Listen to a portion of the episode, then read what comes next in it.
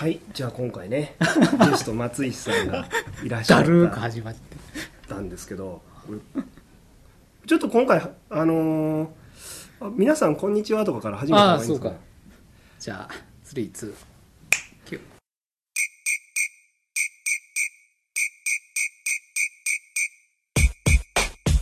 サブカル野球券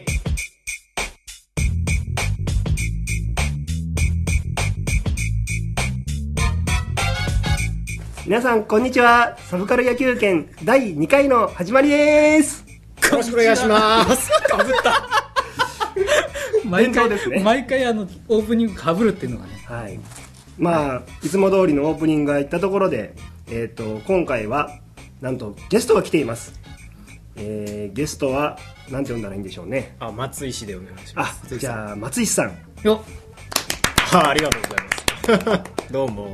そしていつもの中尾春人とえー、ギタ山テケロウことはえー、ややなきたこと、はい。柳田ですけども。はい。はい、答えは何でしょうね。答えは何でしょう？霧の中です霧の中です。はい、でえっと今回ね3人いるんで、うん。えっと表裏横でいきましょ横。うはい、もう流しますここは。表裏横です、アングルス的な。はい、でえっ、とほな早速じゃんけんをするんですけど、うん。最初はグーやなくてちょっとここは照れを捨てて、テレを捨ててああれをね。じゃあアウトセーフよよいのよ。よ。よよいのよいよよいの。あ、よよいの。よよいの。よよいの。ずいずいずっ転ばし状態で3人で回すのね。そうそう。じゃあ俺からいきますよ。あ。せーの。アウト。あそうやんのか、うん。ああれ？あいやー球からじゃなくて。野球はちょっとねさすがにちやらないの。野球はマルシー的に大丈夫なんですかね。あかんわ。マルシーえいや大丈夫なのわかんない。あじゃあみんなで声揃えていきましょうかね。あまた。3はい。野球するならこういう具合にしやさんせ。アウト。セーフ。よよいの。よい。チョキ。ググー。あー、でよよよよいのよいチョキパ。あ一番勝った俺。あじゃあ先行。先行、行。表。表。表か。えっと柳田さん表。表。松井さん、えー横。横。えっと中尾裏。裏。はい。あはい。ーあ。ー順調に決まりましたね。順調にね。うん。ああもうなんかこれで終わってもいいな 一盛り上がり。一盛り上がり。なんかどっと恥ずかしさと疲れが、あはいうんじゃあどうしますか？えー、一個一個まず喋りますか。もう一個ネタを提供するんでみんなでわわわっとなんかそうですね。えー喋ってもらえれば。はい、うん。いいと思います。はい。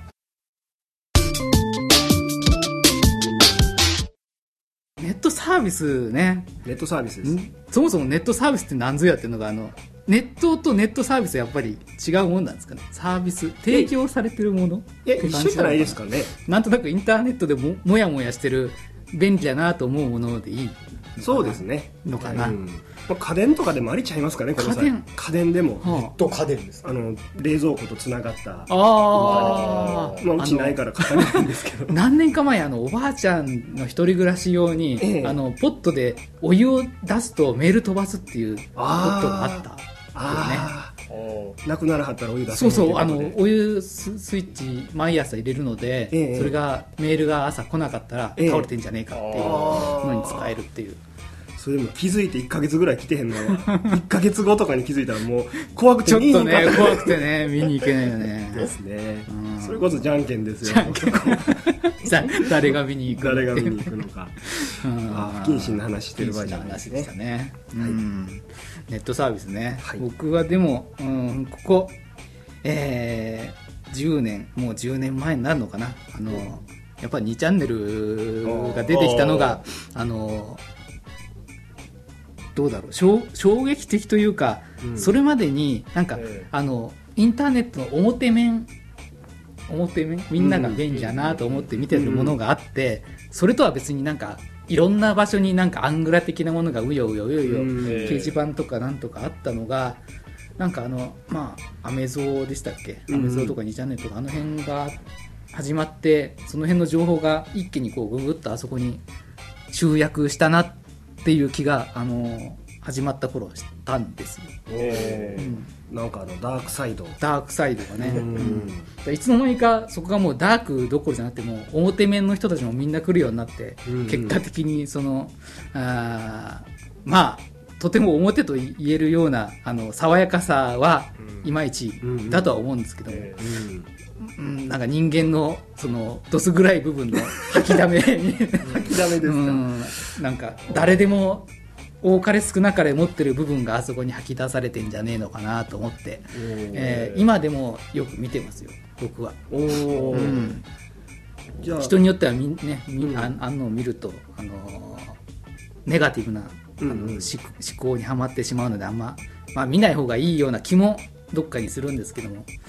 情報があーああってそこ行くとわりかし情報が得られたりっていう部分もあるので、うん。ついつい覗きに行って見てますけども、あの皆さんは見てますか、柳田さんってでもあれですもんね。プログラムのソースとか結構2チャンネルからうん、あのデバッグ情報とか仕入れたり来てますもんね。なんかねなんかあると、うん、あとサービス的にあー例えばホームページとかで不具合があった時にままず真っ先にあのあそこにね、うん。ここなんかおかしいおじおかしいぞって出てたりするんで はいとある会社の人とか常にやっぱり見てるっていう話をしてましたね。ああそうテレビ関係のプロデューサーさんなんかも結構好きらしくて、うん。会社から見れへんようになっててものすごい前怒ってはったことがありましたね それは、うん。あの僕はね中尾はですね、うあんまり見ないんですね、うん。僕結構流されちゃって、ええネガティブワード見てるとねうん。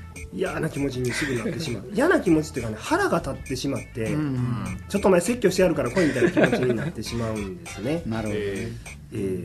あえー松井氏はそうですね、まあ、ちょっと前は、まあ、たまにちらっと見たりとかはしてましたけど結構今ツイッターにー。シフトしてるみたいな感じがあって、なんかその、なんて言うんだろう。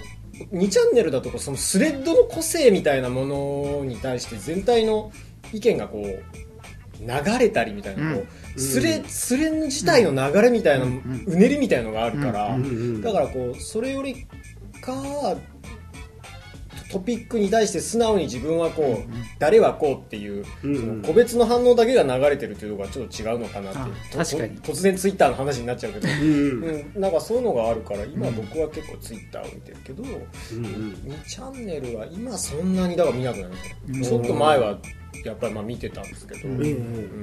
なんかその辺がやっぱりちょちょっと違うのかなみたいな感じはしてますね。あんまりそのこ個人がっていう部分が確かにないんですよね。その匿名で書いてあるからどっち側にでもつけるんで、あのうん流れが一つできると確かにわわわわっと全体的にそういううん。スレッド自体が一つの答えに向かおうとししてる、うん。あの流れは感じますね。なるほどね、えー。あれアンチコメント書いた人が実はその後裏で別にいいコメントも並行して書くようなケースもあるんですか、うん。うん。ああるあるようです。ーなんか右手でね握手しないなしながら左手で目つきするみたいな、そういう感じですね。ね。それのその流れをこうしっちゃかめっちゃかにして喜んでる人もいるらしいですからね。それはまたなんか流行を作るというか、うん。人を先導する遊びみたいな感じで、まあそんな大したことはできると思うんですけど、だからそういうのをなんか良しとするか何やってんだって見るかなのかなって感じですかねあとあとそのまあツイッターの流れが出ちゃったんであれですけどあの、うんうん。番組とか見てるときにああの番組見ながら実況みんな書くじゃないですかツイッターとか実況すれ、だから実況に関しては僕は全然あのまだ2ちゃんサーバーっていうかあそこの掲示板の方が実況には向いてんのかなっていう気はしててうんあのどうしてもツイッターだとまあ適当にリストとかで分けてやれば、あのえー見やすくなると思うんですけどやっぱり普通にただ見てるだけだとその実況が始まるとドドドッともうタイムラインが流れてってしまうのでで書く人も人によってはそのあちょっと実況すごくいっぱい書きたいけど流れてっちゃうから躊躇してやめちゃおうかなみたいな。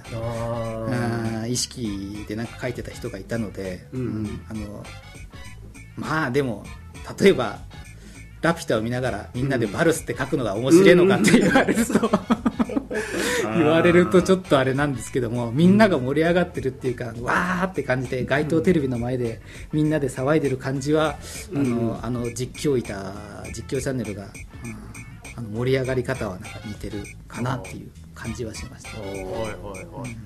確かにね「ラピュタ」とかああいう誰もが好きなものを実況するのにはツイッターっていいかもしれないですけど、例えば柳田さんってあのロボコンとか結構実況 ロボコンね。ロボコン実況ツイートしてはったんですけどロボコンね、うん。ロボコンとかねやっぱりちょっと躊躇があるかもしれないですね,、うんまあでもあそこでなんかロボコンロボコン騒いだおかげであの沖縄高専の人たちからフォローしてもらって。そうですか。えー聞いてるかな？ボタ君っていう人とかねなんか5年生で来年就職だそうなんで頑張っていただきたいと思いますけど。ボタ君頑張れ。誰やねん。誰だっていう話だよねうん、なんか妙な妙な出会いもでもまあ妙な出会いがあるのはインターネット昔からそうですからね。そうですね。ことに関しては、うん。まあでも2ちゃんも来去年でしたっけ？なんかどっかに売り渡されたとかで、まあうんうん。一役目終わったのかなっていう気は確かにしますね。そうですね。なんか海外のうん。どどっかにどっかの会社うん。ね、うん。そうですね。でもななんでしょうね。その2チャンネルだとそのさっき言ったみたいなそのすすれのこういうううねりみたいな流れみたいなものに、まあ、乗ったり乗らなかったりなんですけど、うん。そういう時の勢いみたいなものはすごいあるから、ん。そのあれ何年だろう？2002年だか3年だかとかでその2チャンネルのサーバーの容量が重すぎるから、うん。うんうんなんかね2000あ明日だか明後日だか分かんない期限までにうん容量の負荷を抑えないと2チャンネルが潰れますみたいな事態になった時に、確かに2001年の夏ですね。なんかねこうん。うなんなんて言うんだろう？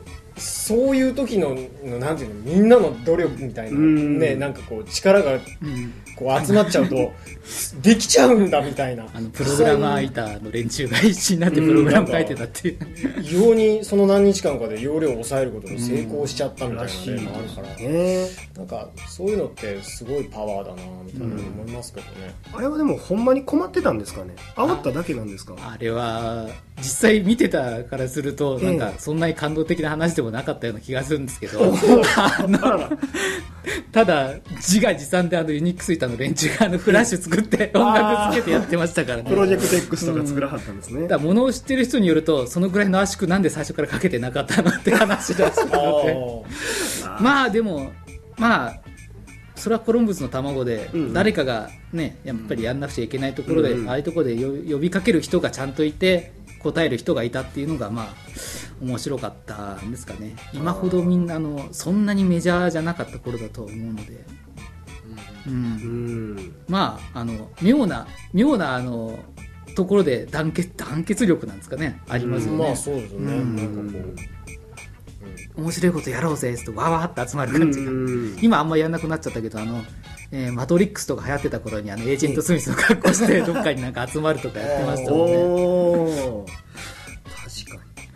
妙なオフ会とかあと僕は一つ2ちゃんのオフ会で笑ったのがあの前中尾君に話したのかな。あのほ僕がすごい有名人であるという体ではあ新宿駅を降りていきますから、ええ。すごい僕のことを有名人扱いして集まってくださいっていうふうな スレッドが立って、ええで「いやー」とかその何もその一般のええ単なるスレ,、ええスレッドの詩が現れて、ええ。キャーってみんなが集まってサインくださいってサインしてた 非常にくだらないことをやってた。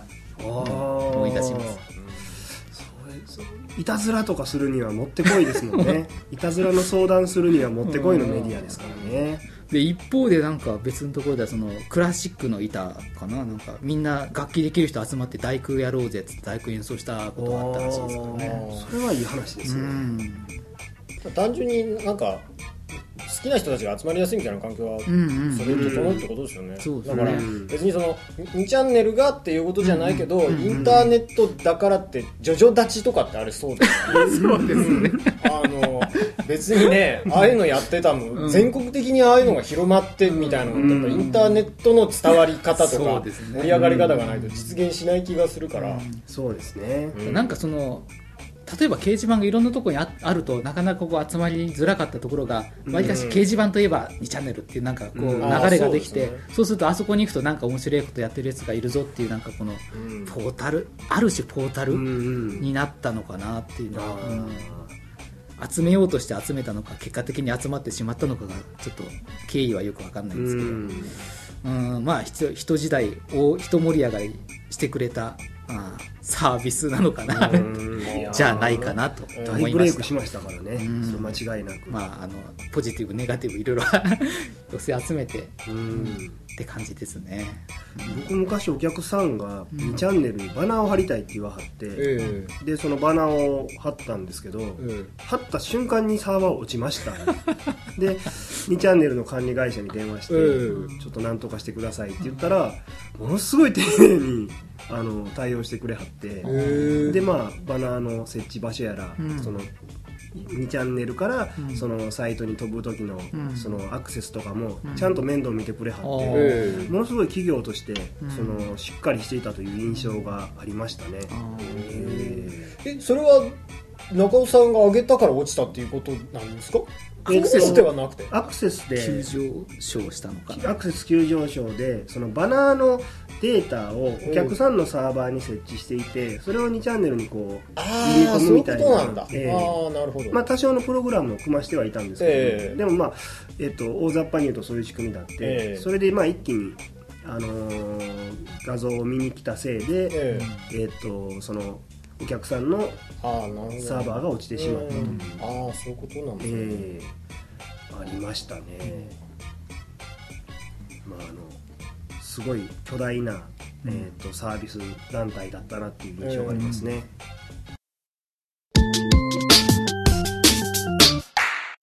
じゃあ横。おあえ一個ずついきます。かああ3個いっちゃいますか？あそ横にしますかね。なんかこうぐるぐる回してたぐるぐる回しますかね。いいよ、うんうん。うん。えじゃあななんだろうせっかくさっき出たから僕は最近やってるからツイッターの話をじゃあしようかな。でもなんか僕はなんだろう。柳田さんとかそのプログラム畑みたいなところの方ですよね。だからなんかいろいろ見てきてるとは思うんですけど、はい。まあ、僕もウェブの仕事はずっとやってるんですけど僕土文系なんですよね。土文系あのこっちから言うと、はい。うん。だからあんまりそのプログラム自身が実際どういう理屈で動いてるかみたいなことはあんまり知らなくて、うんうん。だからまあすごくこうなんだろうこういうところに出てきてなんだろう、ね、ネットネットサービス的なものに対して語るっていう時に多分すごく感覚的な角度からしか入れないかなっていう気はするんだけど。それが面白い、うんうん、なんかその2チャンネルとかあとブログとかもまああってでツイッターが出てきて僕も最初はあんまりこうへえみたいななんかうん。よくわかんねえなと思ってたんですけど最近よくやるようになって、でなんか僕が面白いなと思うのはなんかその要は140文字しかないからうん。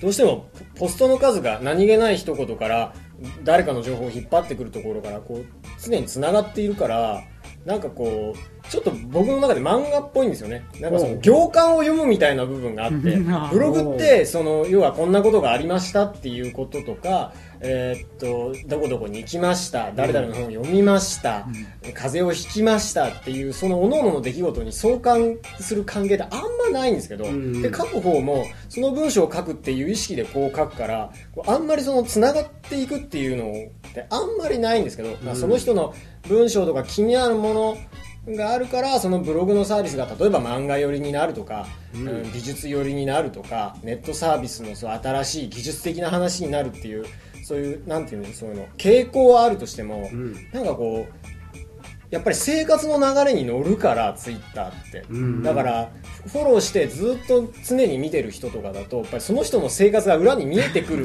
感じが僕は好きなんですよね。なるほどね、うん、だからね。その確かにい意見があのリツイートとかでどんどんどんどんつながっていくみたいな、ああいうこともなんていうの特色の一つだと思うんですけど、うん。僕はその人の生活がちょっと裏側に見え隠れしちゃう感みたいのが結構好きなんですよね。あうんだからなんかなんかやっぱりだからこの人はこの時間帯に起きてここの辺でそういうポストをしてでも多分この辺はなんかこう仕事上できないからいなくなるみたいな、うんそういうのがこう結構如実に見えてくるのが僕は楽しいなみたいな、それと自分がじゃあこういうポストをしたらこの人はそれに対して食いついてくるけどそういうこっちの人はそれに対しては何の興味もないみたいな、うんなんかそういうののやり取りっていうのがなんて言うんだろうなその見え隠れ感みたいなのが僕はすごい好きなんですよね。なんかその、うんううんん、だからなんかちょっとちょっと話がそれるけどうん。なんかそのちょちょっと2ちゃんっぽい記事だけどそのなんか夫の浮気相手を見つけましたみたいなニュースがあって あのなんかあ夫の浮気相手がほのツイッターアカウントを見つけました、うんうん。うあっちゃー。そそれでその浮気相手の人がほうなんか今日はデートなのか今日はなんとかって言っていなくなる時間帯とえ夫が今日は遅くなるからっていう時間帯が必ず一致するみたいなえ話があって。あかんあかんもう旦那旦那そこは嘘ついとけ見つかったらあかんみたいな気持ちにないりますねやなんか別にそういうゴシップなものを見たいから面白いってことではないけど、うんそういうのってやっぱりそのポストを見ながら常にその生活の裏側を見てるんだなこの人はみたいなことを見ちゃうとー結構僕はそういうのが面白いんですね。そのつうん。ポストが連なっていっ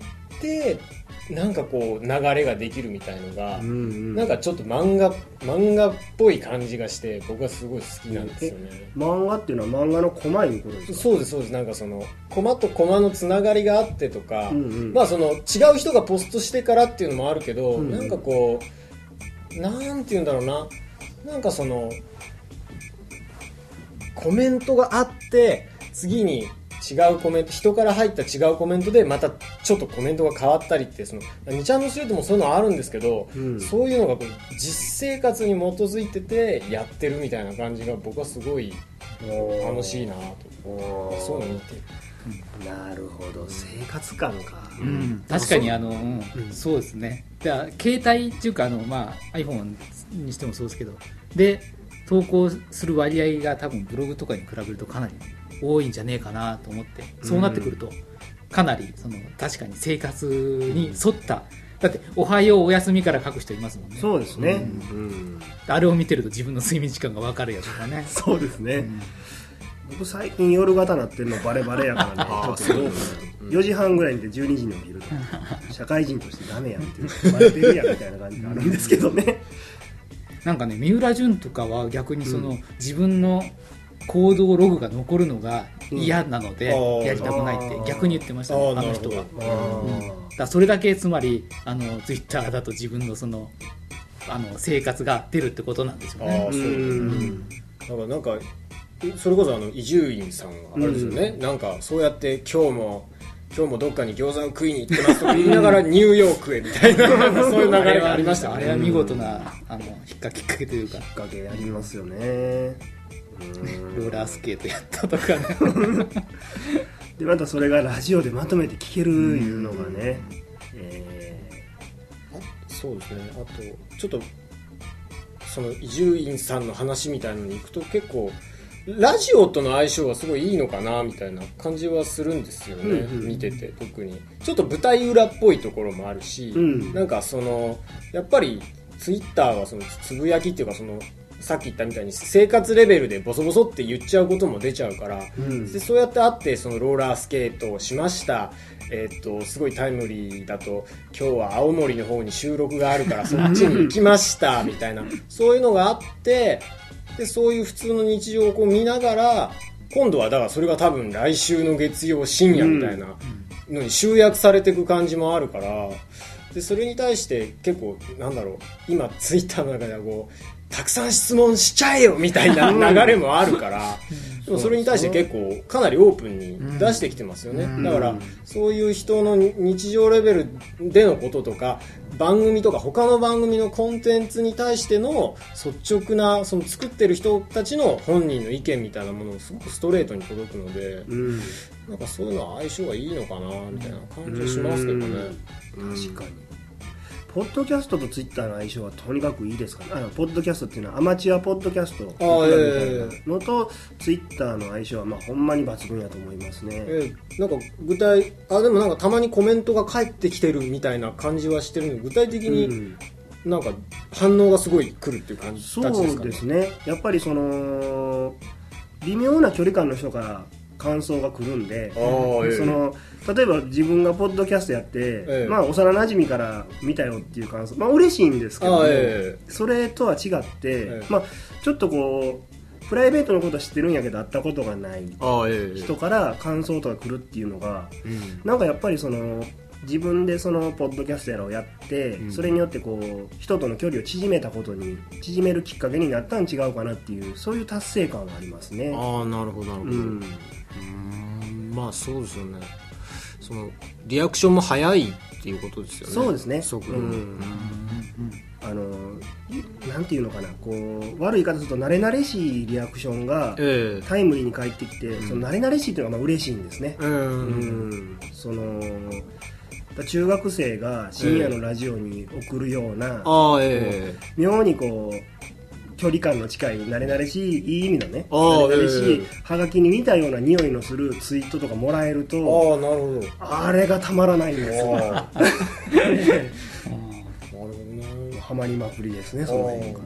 じゃあ悩みとか？わかんないけど、ええ。悩みに答えるぞ的なあれもありありなの？どうなんでしょうね。ななんていうのかね僕困難なんでね来ないですね、あそうなんですね、そこはダメなんですね。うん、多分聞いても無駄やろって思う。これこのキャラクター作ったもん勝ちですね。え。あと僕はなんか僕結構あの僕すごいあのオタクなんであのそういうオタクっぽいことを言うみたいな。でもそういうネットワークのことにも興味があるとか、うん。まあバラバラなんですけどなんかネタっぽいことも結構、まあ、だダジャレだったりするんですけど そういうのを適当に言ってるとなんかそのさっき言った生活が出るっていうか普通の人も全然面白いなみたいのがすごくあって。ありますわ、うん、なんかどどうなんでしょうね。そこもなんかじゃあ2チャンネルと何が違うのっていうところが微妙なところですけど、うん。なんか一言こうあアナグラムっていうあの要はうんベジタブルを無事食べるみたいにもじるとかでもいいしそのか怪文みたいな竹やぶ焼けたでもいいし、なん。かそういうどうでもいいことを言うと意外とみん。な頭使って返してくるみたいなところもあったりとかそのまあ、いわゆるプロフェッショナルな人とか、まあ、お笑いでも何でもいいけど要はその常にボルテージを一定に保ってだから100点だったら90点なのか85点なのかをずっと出してるからプロなんでしょうけど日常でもそういう生活の中でポッとポッと出すっていうところでいいんだったら、うん。全然面白い人がいる。みたいな。なんかそういうのが僕は好きですね。うんうん。うん。なんか突然アマチュア芸人に突如デビューみたいな、うん、なんかそこはいいなと思って、うん、うん。逆うんなんかそうだな。ででもい一部にそういう2ちゃんっぽいこうもうネタですみたいな。ツイッターでネタを吐きますっていう流れがあるのに対して、うん。結構その140文字でこうダラダラっと打つから無意識に打打っちゃった文章がすげえ面白いみたいな、うん。ちょっと具体的に出せるといいんだけどなななんまいち出ないな。なんかそういうのが好きなんですね、うんなんかその人が出ちゃう。ボソッと言ったのに出ちゃうみたいなうん。のがあっていいなみたいうん。ななんかそういうところですね僕が。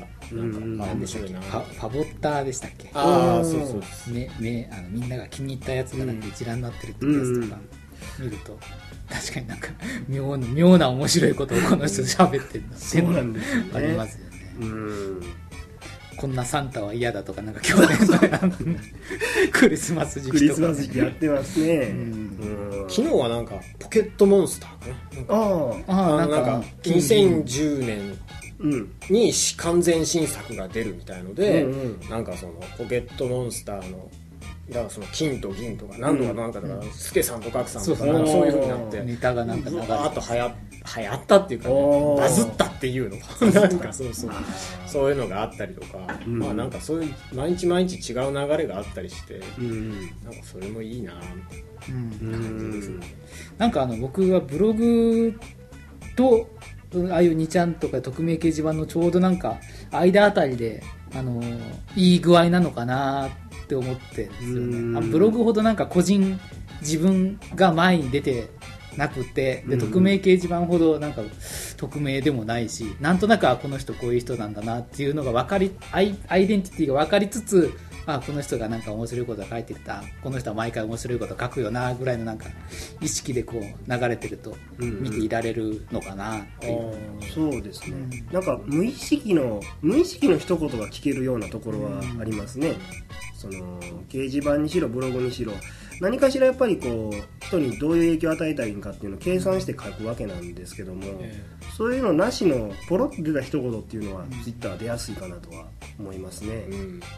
ただまあその前回の、えツイッターってあれですかね。お元をたどればサービスとしてはあったけどもその大統領選とかでオバマさんがなんか使ったとかってあ一応あれでバババーとかって注目されたされましたねってことなのかねでその前回の時ってやっぱなんかブログが、うんうん。でその大統領選が影響を与えたみたいな話をしてて、だから結局ああいう4年に何年に一遍でしたっけ？あれって。大統領大選。挙あれ4年やっけ？それオリンピッだクその時々でなんかそのなんかあ新しめのサービスで流行ったものがなんかこう注目されるのかなとうんうん思うと、あーまああの若干ネガティブな話になるとこのうん。ツイッターブームっていうのはなんかやっぱりいいつかは収束に向かうんだなと思って、うん。その時また次新しいなんかネタがあるのかなとか、うん。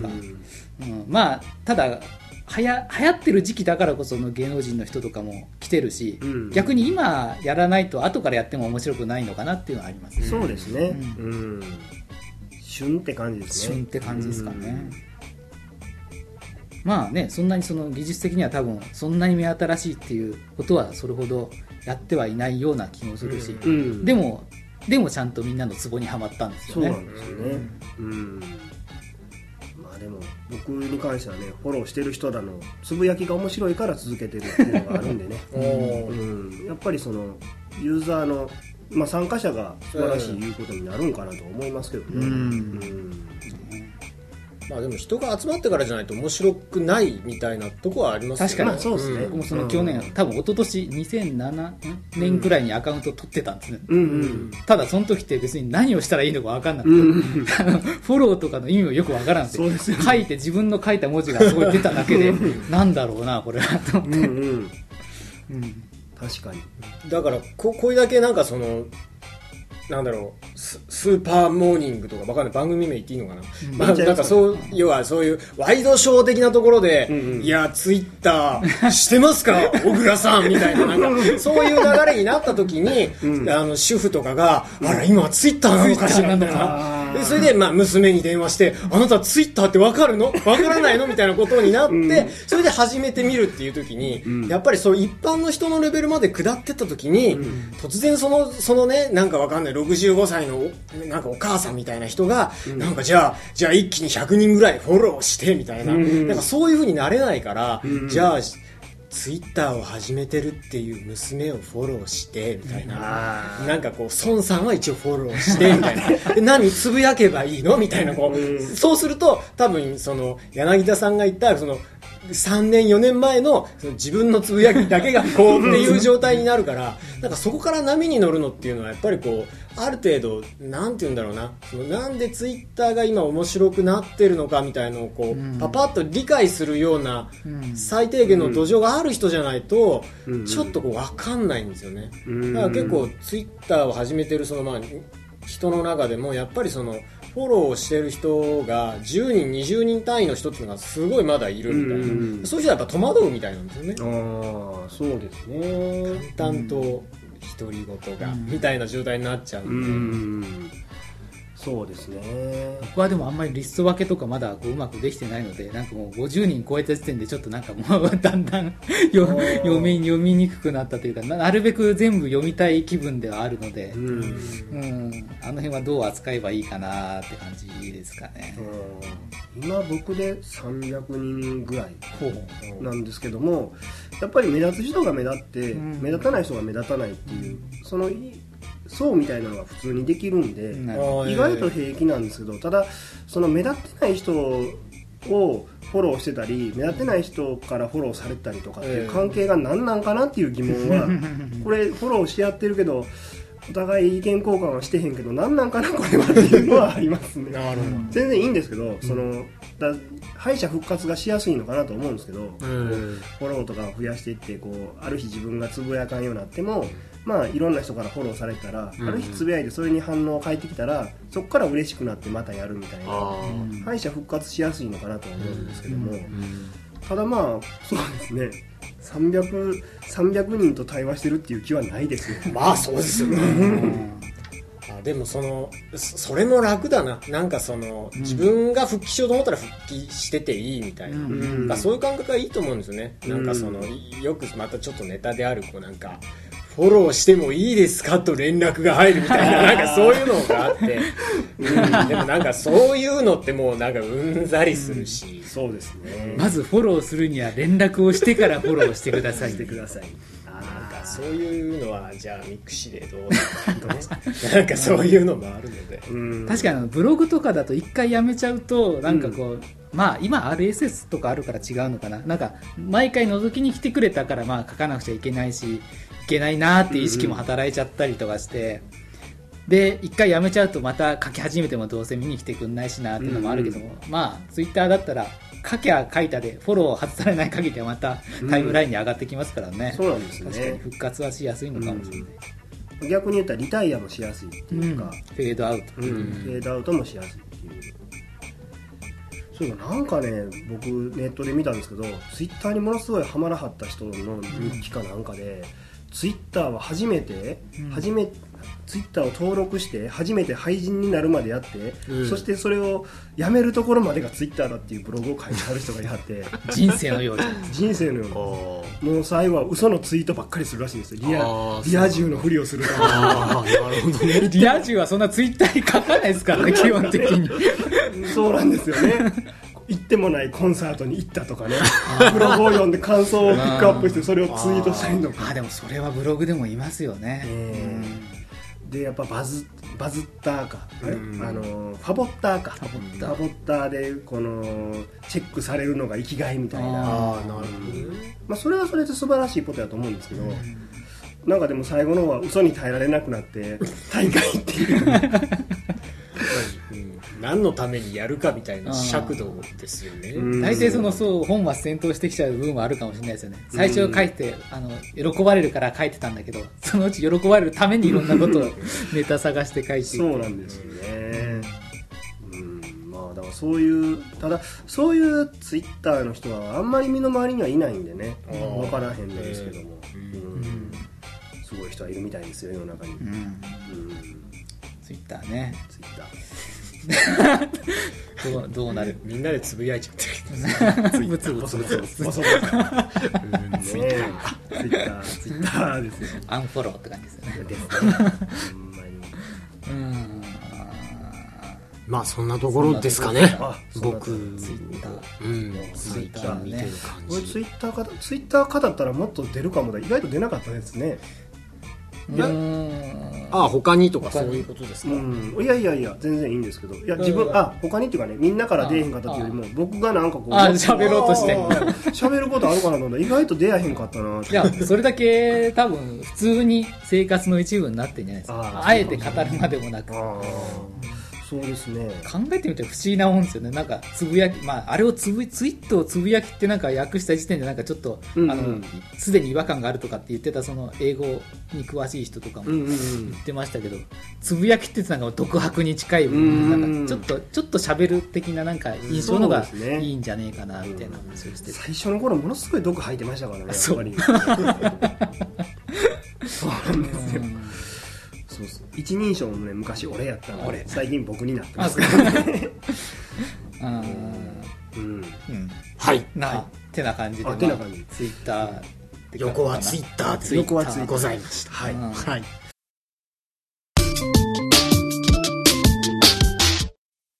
じゃあ裏。裏。えっとね裏中尾ですけども。う裏裏ーんとぺったんこあのー、ツイッターを行こうかなと思ったんですけどもうね松井さんので十分語ったんで。すいません。喋り足りなければって。いやいやいやもっとここでね喋り足りなくなるかなと思って 引き続きツイッターとか行こうと思ったんですけどもうええわっていう。もうええわとはいじゃああえてね、うんちょっと古い話、うんえっ、とテレ放題テレ放題ってなんやねんって人たくさんいると思うんいると思うけどね。でテレ放題をこれ一言で説明するのはですね、まあ、昔あのインターネットの接続は、うんこうモデムいうのをパソコンにつないでそれをお家の電話線につないで、うん。でこうそのパソコンからアクセス、えー、とアクセスっていうかあの電話線でつなぐんですね。うん。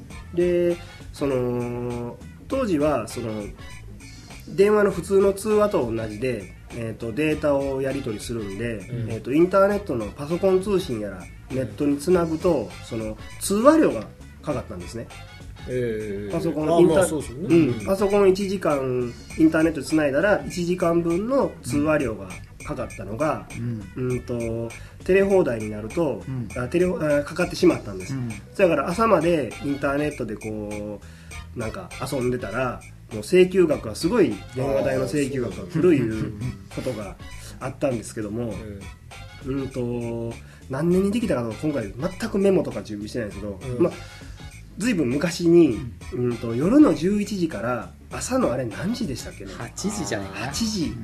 までの間なら特定の登録したプロバイダーへの電話番号だけは、え。えっ、とかけ放題にするというあのサービスが出たんですええ。でそれが出た僕がインターネットを始めたのは、ええ。やっぱりそのテレ放題が出た後の話えで、ええ。それによってこう自宅に、えっと当時 PC PC98XT っていうね あのタワー型のあの PC98 を使ってたんですけども、えそれにあの Windows95 を入れ持って、ええ。えっとネットスケープナビゲーターで、あネットスケープね。ええ。ネットスケープゴールドと あれはどう違うんやろみたいなね、うん、でまあ当然英語版なんかを使ってえ遊んでたんですわ。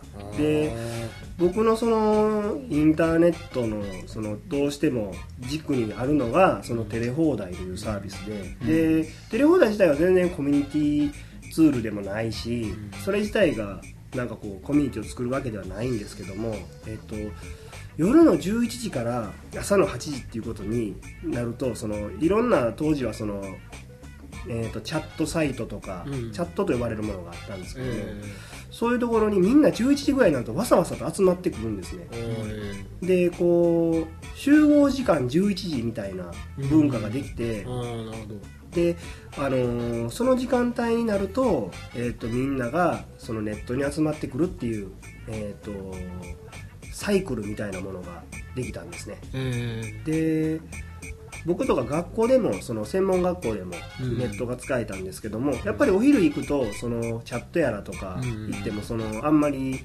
入室入室してる人見てへんし、ええ。ー、と掲示板とか見てもあんまり更新もされないし、えっていうこうネットに今ログオンしてる人がいないような、うん。まあ、なんかあのインターネットでつないでもあんまり人と一緒にいる気はしないっていう状態だったんですねそれが11時になったらわっと人が集まってくるのを見た時にね、うん。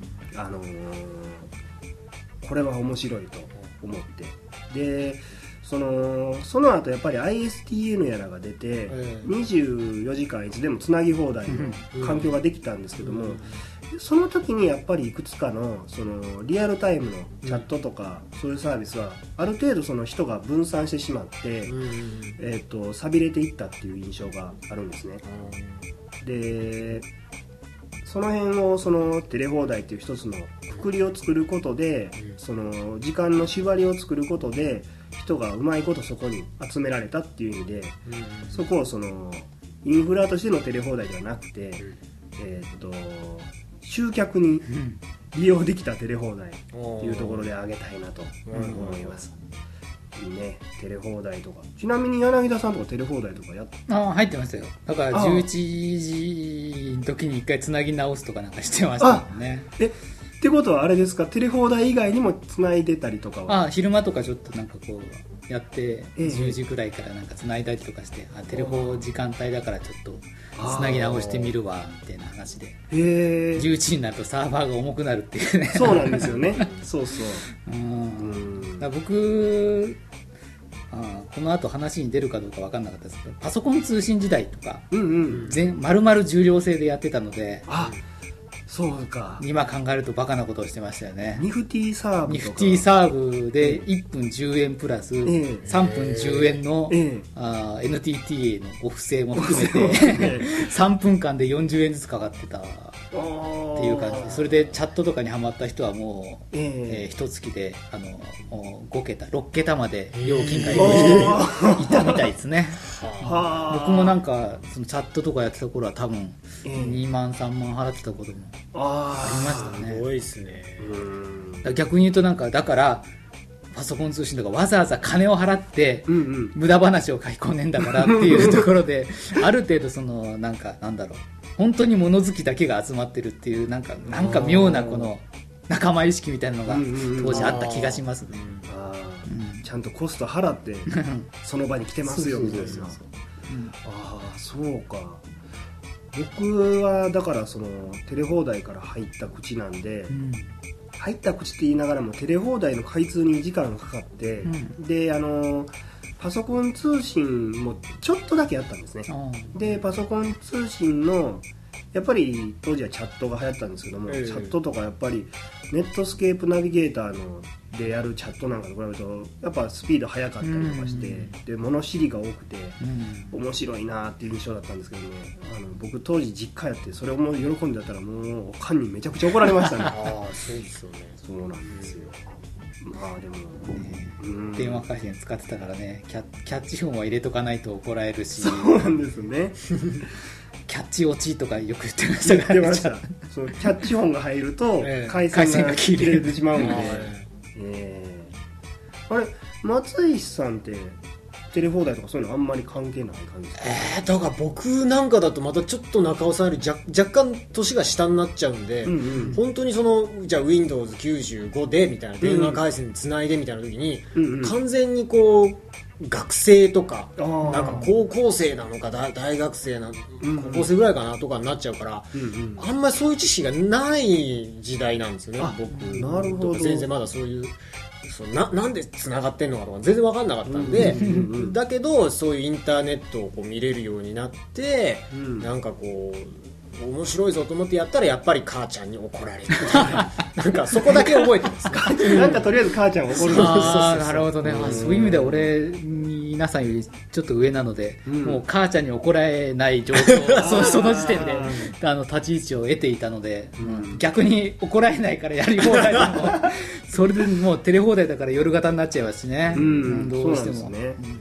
だから僕いまだにインターネットって夜型のイメージが ちょっとあるんですよね。あまあでもやっぱり夜に人って集まりますよね。それは今でもそうですよね、うん。まあクラブとかも夜ですからね。確かにね、う んいる人種は全然違うけど。あっちリア充ですからね。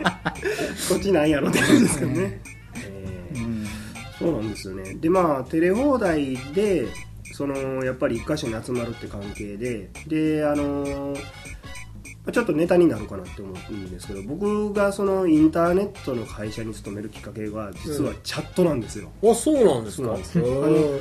卒業するした時には、うん。卒業してすぐその印刷所のインターネット部門っていうのにあのバイトで入ったんですね、うん。当時、えー、と僕その時222121ぐらいの時に、うん。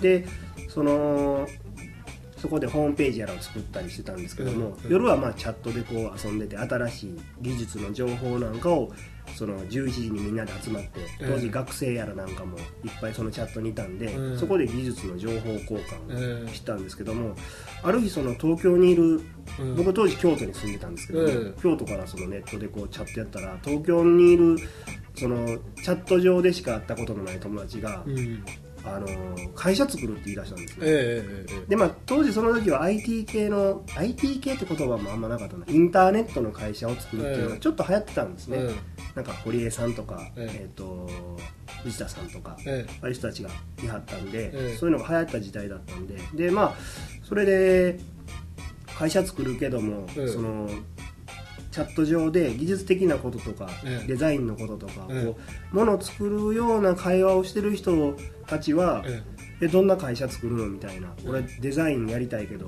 そうお前の作る会社ではデザインできるんかええなるほどなるほど。みたいなことを聞くとやるよっていうことになってあほんなら東京行くわっていう風になったのが僕が上京してインターネットのの専門の会社に勤めるようになったきっかけなんですね。ああじゃあチャットなんですね。チャットなんですようん。実はへえー。でまあだその東京もちろんねいきなりチャットで約束していきなりとその書類届けてではなくて、え東京に遊びに行った時に、あのー直接会って、ええどないやみたいな話をしてた時にそのじゃあ一緒にやっていけそうやなっていう打ち合わせをして見たんですよ、ただ僕打ち合わせの内容とかあんま覚えてないけど、その会社作ろうって言ったんですが学生のくせに結構稼いでて、もうそ金しか見てなかったような ありますねあええ。東京出てインターネットの会社だったら儲かるんやみたいなね。ーなるほど。まあ後にそれが大きな過ちであることに気づくんですけども。はい。なんであのーそうですね。そういう意味で言うとテレ放題プラスチャットっていうテレ放題によるチャットみたいなところかもしれないですね。そういう文化だったんですね。そういう文化だったんですよ。でねまあ当時僕もあの京都とか当時も不景気だったんで、ええ。今ほどではないけど、まあ、不景気だったんで、ん。就職とかもできひんっていうところがあそうチャットやって遊んでたらね、おかんが怒る、なんかこうおかんがこうあんた社会人になって何テレビゲームやってるんかいもんなんですよチャットが、あそれがあれですよ。お仕事見つけたよみたいなね。どうよって。ねどうよみたいな。あれだよと。あれだよ。あそこからだよあそこからだよと。お前が、お前が小馬鹿にした、あの箱が俺に職をくれたよ、みたいな。魔法の箱なんだよあいつはって感じ明日からドラえもんと呼びな、みたいなね。そう。だ、まあ、もう僕の中でね、あの、高校時代にパソコンを買ってくれなかった親に対する当てつけにもなりましたからね。やっぱり僕は正しかったみたいなね。まあね、それも後に過ちやったと気づくんですけどね。はい。そうなんです。まあ、その後どうなったかはね、もうほんまに34にもなってフリーランス、家で仕事してる僕のこの状況を見ればね、想像してもらえると思うんですけども。はい。まあ一応テレ放題でした。はいはい。